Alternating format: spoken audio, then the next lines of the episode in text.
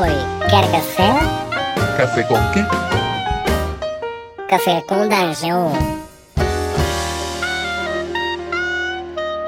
Bom dia, amigos do Regra da Casa. Estamos aqui para mais um Café com Dungeon, na sua manhã com muito RPG. Meu nome é Rafael Balbi. Hoje eu estou bebendo um cafezinho com gosto de ferro, porque ele está misturado com sangue. Para falar de sangue e glória, a gente está aqui com o Lucas Spagnoli, que está trazendo esse jogo que já foi financiado aí no Catarse e atualmente está em Late Pledge. Fala, cara, bem-vindo, bom dia. E aí, bom dia, pessoal. Cara, o que, que você tá bebendo aí? Cara, no momento eu tô tomando um tererê. Um tererê, tá ótimo. É, bem de paranaense, sabe? É, tô ligado, tô ligado. É, esse é novo, ninguém, tomou, ninguém tava tomando tererê ainda enquanto eu tomava, enquanto eu tomava aqui meu cafezinho. é, cara, vamos falar do teu jogo. É, você tá trazendo uma versão uma espécie de Dungeon World bem casca grossa aí, bem, bem mortífero, né? Que é o Sangue e Glória. Como é que é esse teu jogo? Fala aí, qual a, qual a proposta principal que levou você a fazer um jogo novo? Então, uh, um pouco da história do desenvolvimento. Faz mais ou menos uns 5 anos que eu trabalho em cima desse sistema.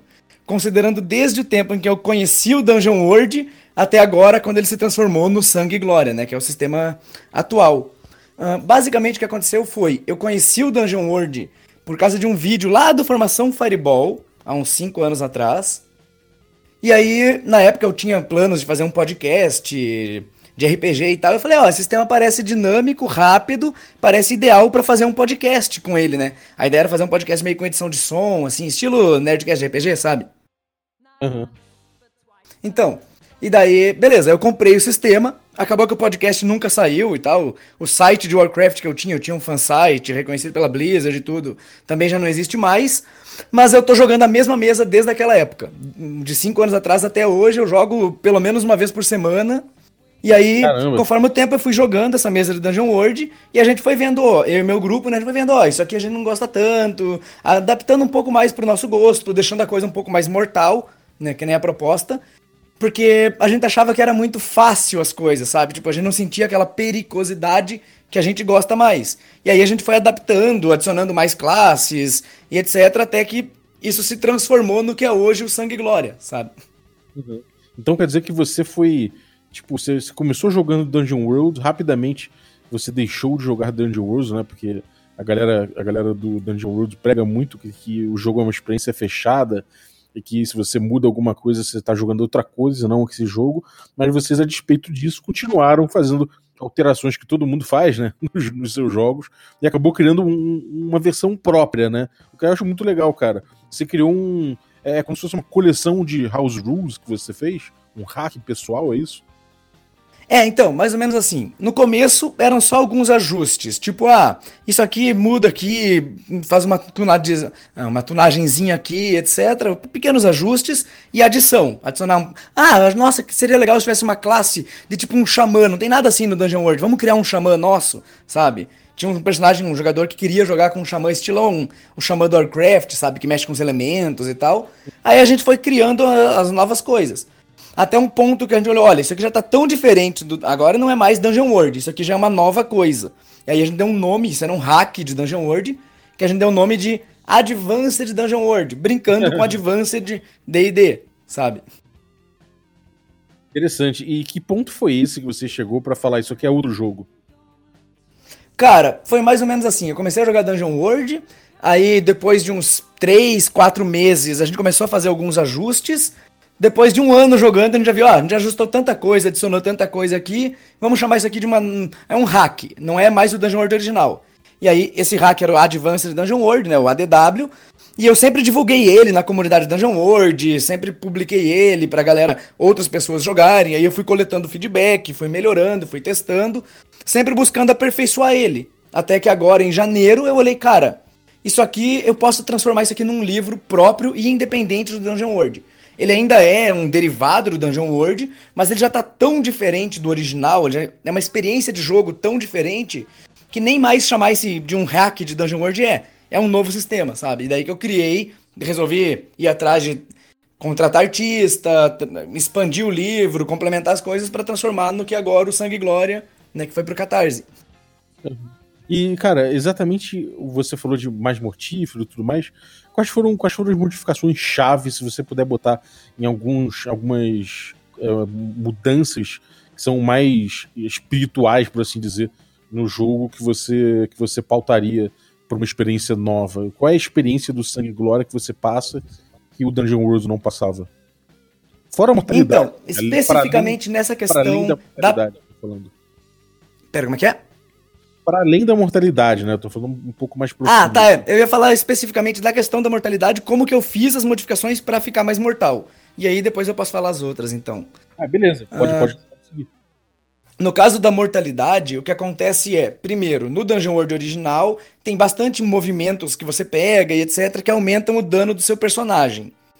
E aí isso cria um, vamos dizer assim, um problema não. Cria uma questão de balanceamento que é, você tem um personagem ali, ele pegou dois, três movimentos de aumentar o dano, o dano dele é muito mais alto do que daquele personagem que não pegou o movimento de aumentar dano. Só que os inimigos não têm muita vida. Então esse personagem chega e uma porrada mata qualquer coisa, sabe? Tipo, chega, ah, tem um inimigo, matei. Tem outro inimigo, matei.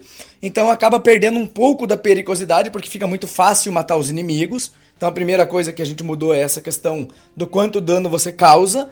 O segundo que isso faz com que, ah, então se o mestre quiser que os inimigos durem mais, tem que botar mais vida. Ou criar artimanhas narrativas do porquê que ele não pode ser ferido, é um fantasma, não sei o que lá, fica inventando coisas. Ele não consegue simplesmente botar um inimigo normalzinho ali, porque o cara vai chegar e destruir numa porrada. E isso cria uma questão que aí os inimigos têm que ter mais vida, se for esses inimigos normais, né? Que eu falei, se não é tipo um fantasma, tem uma armadura impenetrável, você não tem uma artimanha narrativa, ele tem que ter um valor alto de vida. Isso faz com que aquele personagem que não resolveu focar em dano, tipo é um bard e coisa, o dano dele é tão insignificante comparado a essa vida maior agora, que não adianta ele, ah, nem vou perder tempo batendo, só vou arriscar levar porrada à toa, sabe? Então essa é a primeira questão. A segunda questão é o, o de recuperar a vida. Porque a gente sentia assim, beleza, uma coisa é, ah, matei os inimigos, beleza. Ah, levei um monte de dano aqui, cheguei quase morte. Ah, beleza. Eu descanso, durmo um dia, no dia seguinte já recuperei metade da minha vida, tô bem zaço de novo, sabe? E a gente queria dar aquele ar mais duro de matar, sabe, do filme mesmo. Aquele feeling de que, mano, depois que você apanhou pra caramba, você sofre, você tá tudo quebrado. Beleza, você ganhou esse combate hoje, mas você terminou com 6 PV, você vai demorar uma semana, duas para se recuperar desse experimento. Você não tá mais em condição de ficar brigando por aí, sabe? Essa ideia de que, mano, beleza, você vai pensar duas vezes antes de lutar. Não porque eu acho que eu não consigo ganhar desse cara, mas porque eu vou ganhar desse cara, mas vai me custar. Então vale a pena eu entrar na, na violência, sabe? Essa questão de a violência não ser o primeiro recurso, mas o último. Uhum. Entendi. É, isso é uma coisa interessante. É, é isso reflete alguma outra mecânica do jogo? Ou, ou, isso acabou sendo uma coisa mais isolada que você botou no, na questão do ponto de vida? Como é que você resolveu isso? Então, de forma geral, a própria estrutura, né, que vem do Apocalipse World, que é aquela estrutura de movimentos, já traz bastante isso. Que é o 10 mais, 7 a 9, 6 menos. Né? Vou explicar um pouco brevemente para o público, para quem não conhece ainda, quem não está familiarizado uhum. com Apocalipse World. Basicamente é, quando você vai tentar fazer algo e talvez esse algo não dê certo, você rola 2d6, né, 2 dados 6 faces, mais um atributo adequado.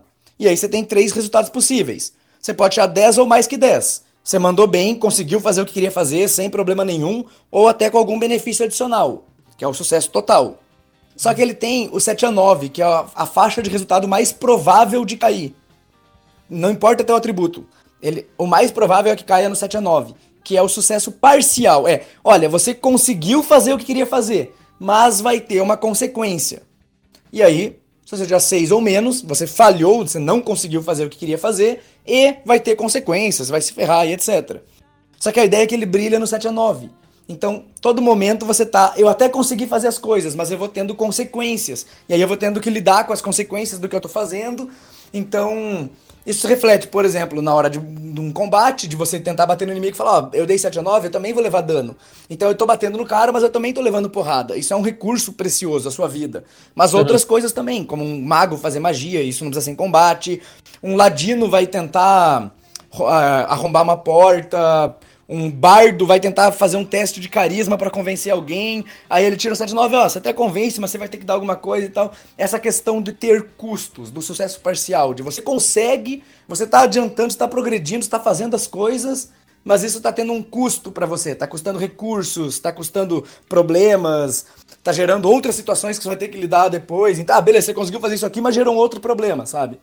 Então, uhum. essa ideia de que você tá sempre se ferrando, sabe? E você tá sempre naquela, meu Deus, o que, que eu tô fazendo aqui? As coisas vão. Elas vão de mal a pior, Entendi. sabe? Sim, você tem no seu jogo. Uh, mas que mecânicas que você olhou e falou, cara, vou, isso aqui eu não gosto do Dungeon World, isso aqui eu vou mudar, que seja mais relevante. O que, que, que mais você mudou? Cara, tem algumas mecânicas. Por exemplo, a questão do último suspiro do Dungeon World. Ah, isso é importante. É, eu acho ele meio problemático, pelo menos para a forma que eu narro. Que é quando você morre, você faz um acordo com a morte, e aí, quando a gente começou a jogar, aconteceu, ah, um personagem que morreu, beleza. Aí ele voltou, fez um acordo com a morte, tá ali fazendo. Aí, de repente, outro personagem morreu. Aí tem que fazer outra missão, a morte tem que fazer um outro acordo, tem que dar um outro trabalho para ele. E aí, de repente, chegou um momento que o jogador tava, mano, a gente só tá fazendo os trabalhos que a morte dá pra gente, a gente não consegue avançar as coisas, porque a gente tem que fazer esse trabalho aqui pra morte, aí enquanto ele tá fazendo isso, alguém morre, daí, sabe? E aí fica preso, aí sim, uma bola de neve, você não escapa mais tipo, de dívidas da morte, sabe? Uhum. Então eu preferi fazer um algo mais simples, do tipo, ó, com 10 mais você só desmaiou, com 7 a 9 você tá gravemente ferido, precisa de tratamento rápido, senão vai morrer, e com 6 menos morreu. Não tem mais essa de ficar fazendo acordo com a morte e ficar gerando esse tipo de situação. Esse é um exemplo de algo claro, assim, do Dungeon World que eu mudei. Mas tem vários detalhes, assim, tipo como funciona o defender, como funcionam os servos, adicionei regra de natureza para ganhar XP, né, para incentivar a interação entre os jogadores. Aí outros movimentos básicos tiveram alguma mudança aqui e ali, detalhezinhos do disparar. Movimentos novos foram adicionados, movimentos foram removidos, tipo mandatos pendentes, que era um movimento que basicamente forçava o mestre a, ó, quando o jogador chegar numa cidade, role isso aqui e aí vê o que que dá. E não cria a história do jeito que você achar mais interessante pra narrativa, meio que ditando para você como mestrar, sabe? Eu meio que uhum. busquei tirar um pouco essas coisas porque tem muito a ver com. Eu não acho elas tão interessantes, aquilo que dita pro mestre o que fazer. Eu prefiro. Ó, você tem meio que umas, umas guidelines que é recomendado que você siga, mas não é faça assim, sabe? Isso é interessante. Tem uma coisa que o Dungeon World sempre fez, que foi tentar emular um pouco essa, é, a experiência que você tem jogando um old school, por exemplo, um D&D old school, né? Então ele tem, ele traz retainers, ele traz, enfim, ele traz vários, vários tropos, né? Ele aborda esses tropos no jogo. Você acabou de falar uma coisa que não é bem um tropo é, em termos culturais, assim, por, por, assim dizer, mas que é uma, uma das características do jogo old school, que são os parâmetros e não necessariamente as regras, né? Ou seja, você vai, se pauta às vezes por parâmetros. Você tem alguma, alguma pretensão de enxugar o jogo e trazer influências de old school para ele? Ou isso é mais uma decisão que não, não se caminha para isso? Isso não foi um, uma coisa que você se pautou no seu jogo? Cara, assim, eu sempre tive uh, duas, duas, vamos dizer assim, duas preocupações em mente enquanto estava fazendo o balanceamento, desenvolvendo as coisas, criando classes novas, etc. A primeira é manter a simplicidade é manter o mais simples possível, mas ao mesmo tempo não deixar as coisas vagas. Então, aquele negócio que gera interpretação ambígua ou que não fica claro como funciona, sabe? Eu, a, a minha ideia, a minha filosofia é: a pessoa que lê isso aqui tem que entender exatamente o que isso aqui é, o que isso aqui faz. Se eu tiver que explicar, ó, isso aqui se usa dessa forma, quer dizer que eu não. Eu devia ter escrito melhor, em vez de ter que parar e explicar, ó, aquilo que está escrito significa isso sabe? Uhum. Então, eu busquei ser bem específico, então por isso que parece que é um pouco mais complexo que o Dungeon World, mas é porque eu especifico algumas coisas em vez de deixar vago, mas ao mesmo tempo eu busco sempre ao máximo possível manter a simplicidade, sabe? Uh, por exemplo, quando eu vou inventar habilidades, que eu vou inventar classes e coisas, eu sempre falo, ok, olha, esse aqui tem um conceito interessante, mas tem que fazer uma série de mecânicas e regras e coisas para fazer isso aqui. Não, não consigo manter simples, é, é legal, mas não vai entrar tem que entrar uma coisa que seja simples, que entra dentro dessa estrutura maior que é a estrutura dos movimentos, sabe? Então tudo tem que estar tá dentro dessa estrutura.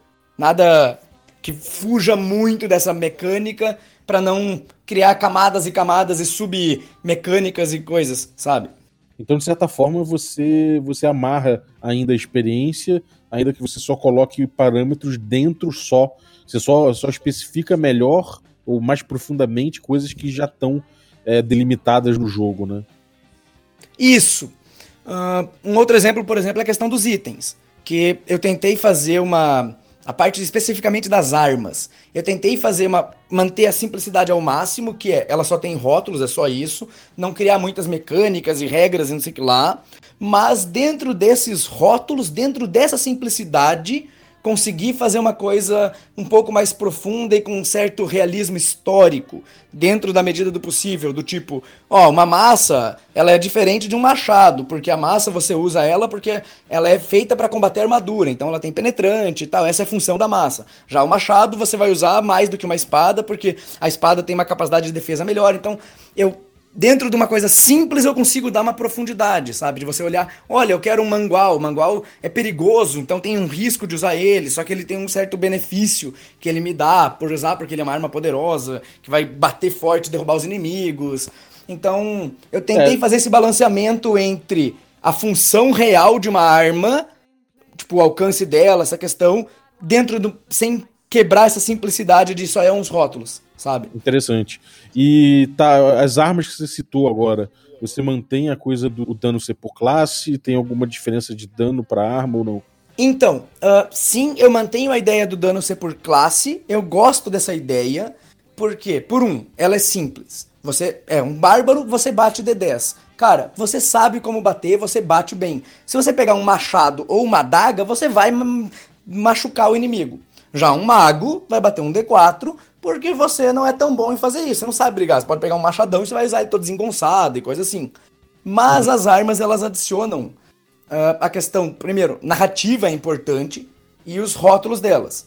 E os rótulos meio que tentam refletir a narrativa. Então, por exemplo, uma adaga, ela vai ter um alcance de mão. Quer dizer que num combate grudado no inimigo, ela vai ser útil, só que se, se um inimigo tiver uma arma de alcance maior, você já vai ter que talvez evitar o perigo para chegar perto dele, passar pela arma para conseguir bater nele com a adaga, por exemplo. Só que a vantagem é que, por exemplo, você tem uma lança, que é uma arma gigante, você está num corredor apertado, você já está bem mais limitado do que você consegue fazer, você não consegue utilizar ela eficientemente. Então, é uma questão que uh, cabe também ao mestre saber colocar as limitações narrativas e as vantagens narrativas daquelas armas, e os rótulos servem para dar uma ajuda nisso. E aí algumas armas, elas têm um rótulo que aumenta o dano, tipo mais um de dano, mais dois de dano. O que no sistema normalmente parece pouca coisa, porque é um número pequeno, mas mais um de dano é bem significativo, sendo que, sei lá, os inimigos costumam ter 6, 8 de vida. Então, um mais um de dano, às vezes é a diferença de matar ou não num golpe, ou no segundo golpe. É, entendi. É, interessante. É... Cara, magia, esse tipo de coisa, assim, você mudou alguma parada? Você tem alguma, alguma questão fora, fora combate, necessariamente, que mudou para ficar mais letal? Qual, qual, a, qual a, essa coisa também do, da, da glória, né? Você falou, além dessa coisa do sangue, né? Que seria letalidade, tem alguma coisa de glória envolvido nisso?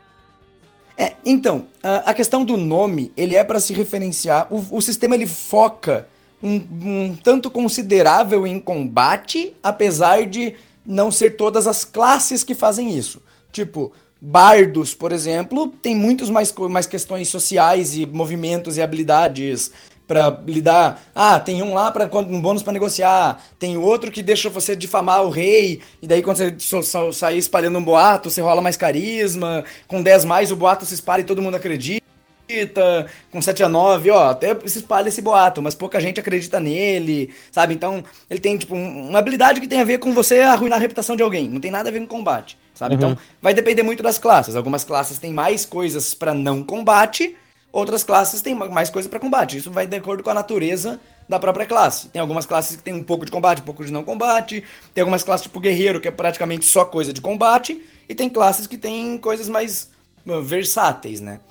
Então, então as magias magia são muito versáteis? Ou elas são voltadas? Ou você, você deixou elas algumas voltadas para combate e fez um mix? Então, no caso de magias, uh, tem quatro classes que fazem magia, né? Tem o mago, o bruxo, o clérigo e o xamã. No caso do mago, ele tem bem poucas magias voltadas para combate, que são as magias o suficiente. Ele tem uma magia de dano para um inimigo só, uma magia de dano em área. Uh, eu acho que ele tem uma magia ou ele tem uma habilidade para ganhar armadura, e é isso. E aí o resto das magias dele são tudo coisas de utilidade. Ficar invisível, fazer alguém voar, uhum uh, lembrar de uma informação que você, não, que você esqueceu, ver um local, um local muito distante. E aí vai indo. Ele tem um repertório bem grandinho, assim, de magia, e não é nada voltado para combate, sabe?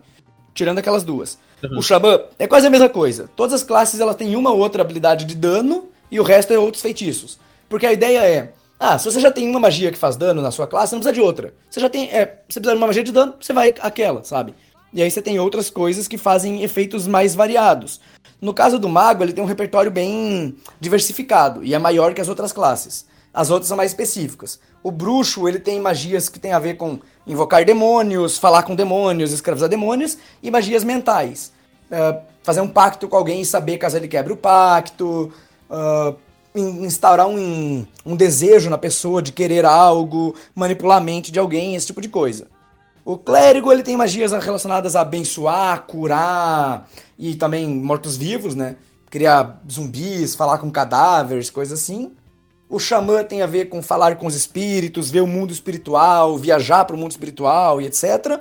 E com os elementos. Então, o xamã é um pouco mais voltado para combate, por causa disso, sabe? Tipo, porque é uma coisa mais física, é, tipo fazer uma armadura de pedra, fazer tua arma pegar fogo, disparar um raio no inimigo.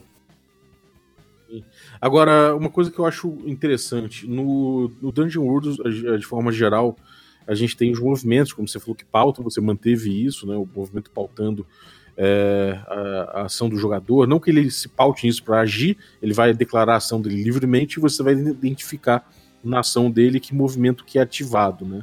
Agora, uma coisa que acontece é que conforme você vai passando de nível, por exemplo, com um guerreiro, você vai é, adquirindo novos movimentos, né?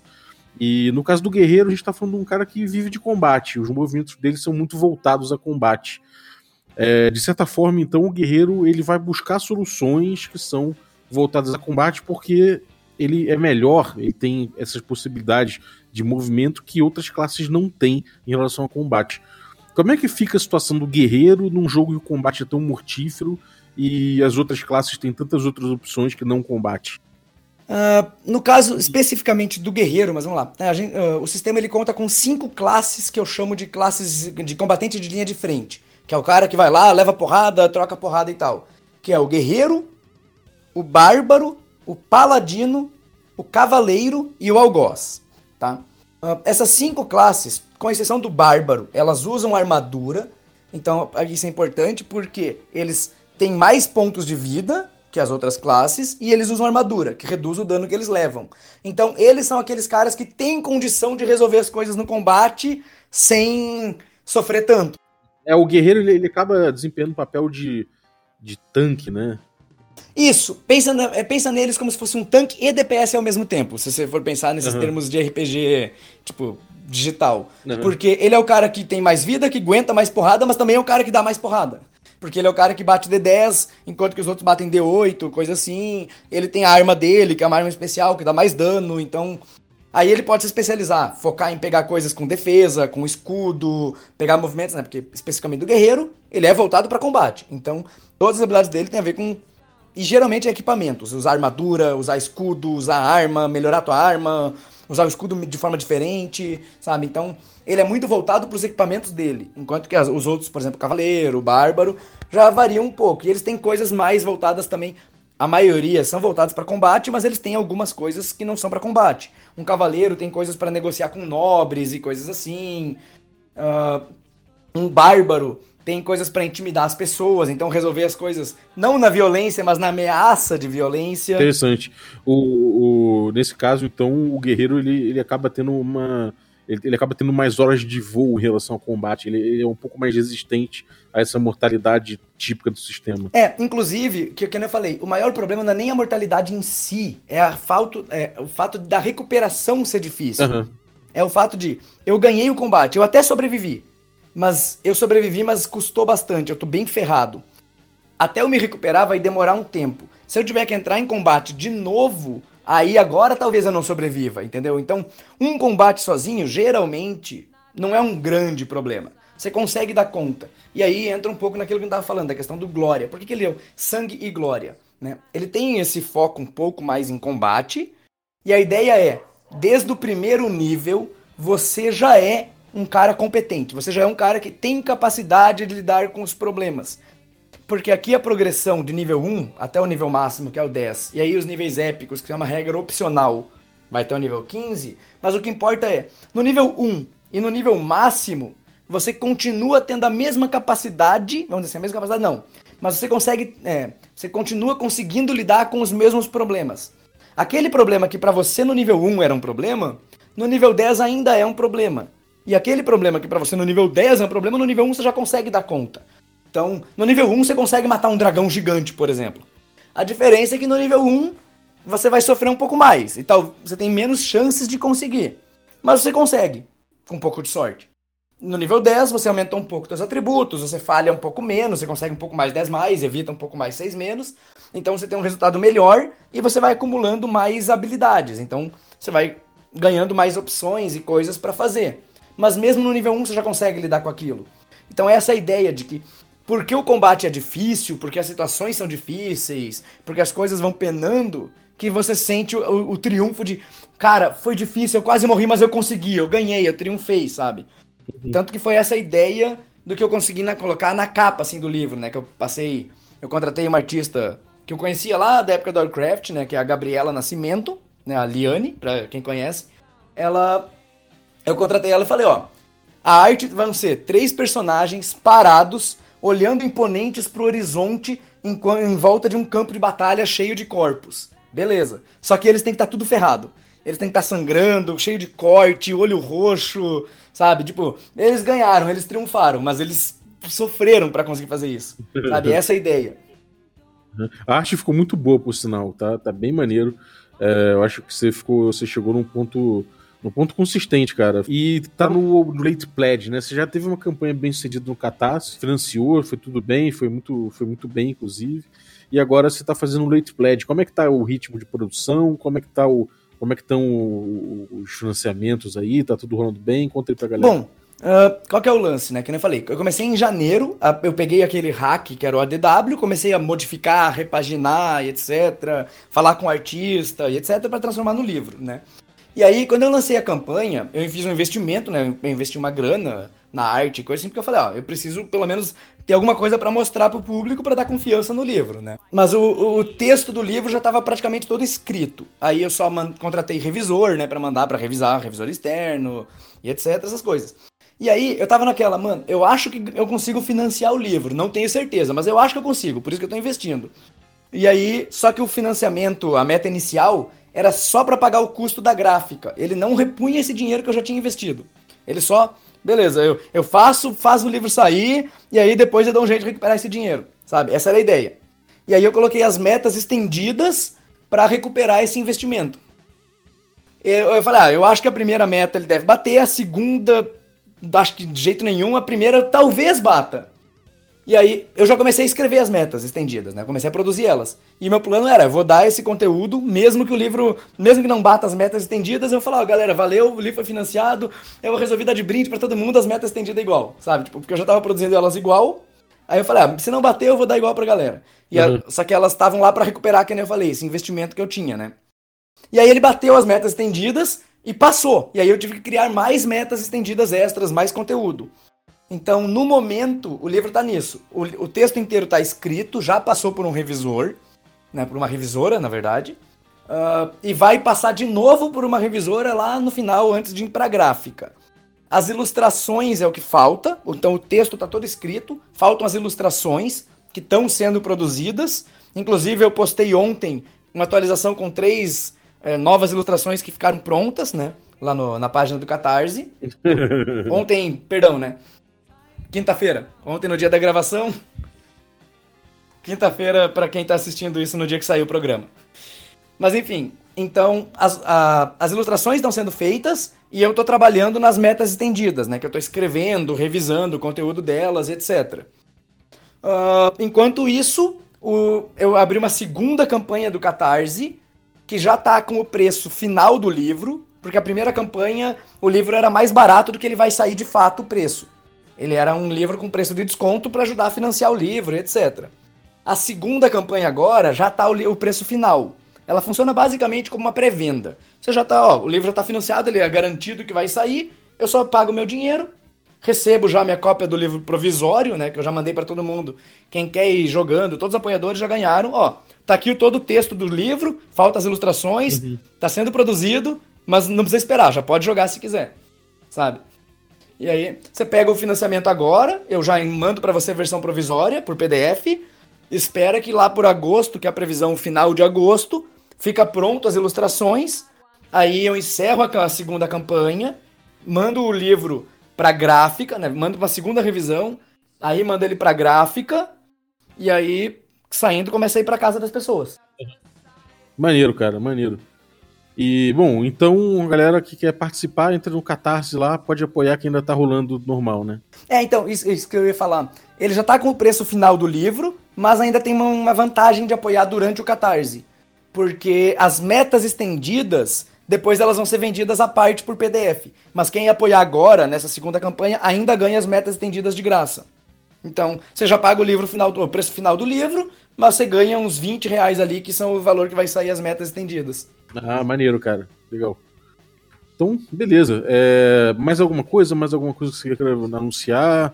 Onde a galera encontra o material para dar uma olhada? Algum fast play, alguma coisa assim? Cara, tem um demo jogável na própria página do Catarse. Esse demo, ele conta com quase todo o conteúdo do livro. A única diferença é que tem alguns detalhezinhos que ele não tem, tipo, não tem as habilidades raciais, uma coisinha ou outra. E a principal diferença é que ele só tem 3 das 20 classes. Uhum. Então o sistema tem 20 classes para escolher e o demo tem 3, que é para você jogar, testar, ver se você gosta ou não. Mas dá para você jogar com aquilo ali. Você pega, tem as classes, tem todas as regras e você pode jogar de graça com o demo, né? Uhum, maneiro. Ele pode ser encontrado na página do Catarse. Uh, não sei se vai ter link na descrição ou se eu preciso falar agora. Vai, vai. Tudo eu vou botar os links na descrição, tudo que você quiser.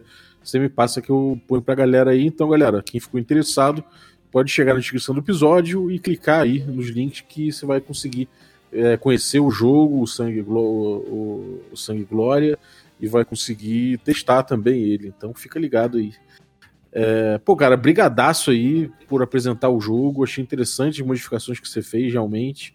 É, mas, pô, sem perder, eu acho, o espírito do, do, do, de onde você tirou, né?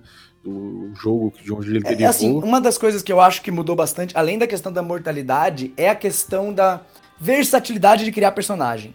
Pelo fato de ter 20 classes e de você poder fazer multiclasse, então você pode fazer uns personagens bem desde os personagens clássicos, tipo um anão guerreiro que usa seu escudo, até uns personagens bem variados. Por exemplo, eu já joguei com um bárbaro que tinha um bônus de inteligência altíssimo, aí ele tinha um bônus do do, do comandante para ser estratégico e um bônus do mago para observar as coisas ao redor com a inteligência em vez da percepção. Então ele era um mago com uma mente tática, assim, de eu vou observar, achar o ponto fraco do meu inimigo, onde invadir aquela fortaleza, aonde é o ponto fraco da armadura dele, e vou com tudo, sabe? Ah, então você abriu mais um pouco, né, o leque de, de possibilidades aí. Isso, porque o livro tem cinco raças, mais 35 raças nas, na, na, num dessas metas estendidas. Então totaliza 40 raças para a galera escolher.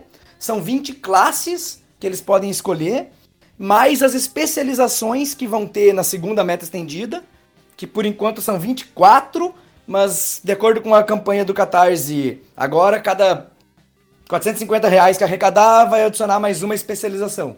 Então pode chegar a ter mais.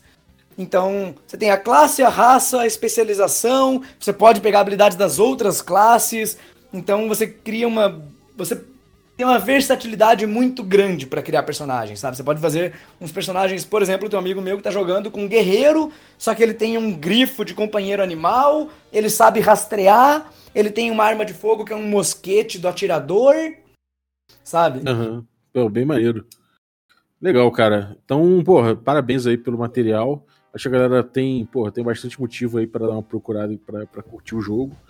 E, bom, sucesso no, no Catarse aí, no, no Late Pledge e, Cara, e na, na, criação do jogo. Brigadão, foi um prazer falar aqui para você e para o público nessa manhã adorável. Agradeço muito a oportunidade por vir aqui falar do sistema e tal. É nóis, cara. Brigadaço, valeu pelo conteúdo aí. E você que tá ouvindo a gente, pode colar aí no nosso Instagram, instagram.com.br regra da casa. A gente sempre coloca um complemento visual para tudo que a gente fala aqui. Então você vai ver imagens do jogo, do, do, ilustrações que aparecem nos jogos e tudo mais. E também alguns detalhes aí que eu, que eu coloco, antecipo para quem olha por lá. É, no mais, é, ah, fala. Uma coisa, tem um easter egg em uma das imagens do livro. Quero ver se alguém consegue descobrir o que é. Já das artes que já estão divulgadas. Ah, é? é, tem, tem. Eu coloquei um easter egg, assim. Numa das artes tem um easter egg. Vamos ver se alguém consegue achar o que é. Maneiro. Quem, ó, galera, se alguém achar um easter egg aí, então pode achar aí o, o Lucas Spagnoli no, no Facebook, no, sei lá, mais aonde que a galera te encontra? Cara, mais no Facebook mesmo. Então, beleza, acha o cara no Facebook aí e manda para ele aí que achou um easter egg. Vamos ver. É, ou posta nos comentários, né, daqui é, do podcast mesmo. Exatamente, pode botar no comentário do podcast, tanto no Twitter quanto no Facebook. A gente tá ali sempre analisando e, e aí eu passo para ele também, caso você caso você resolva resolva dividir com a gente o que você achou. Então, muito obrigado aí, até a próxima. Um abraço.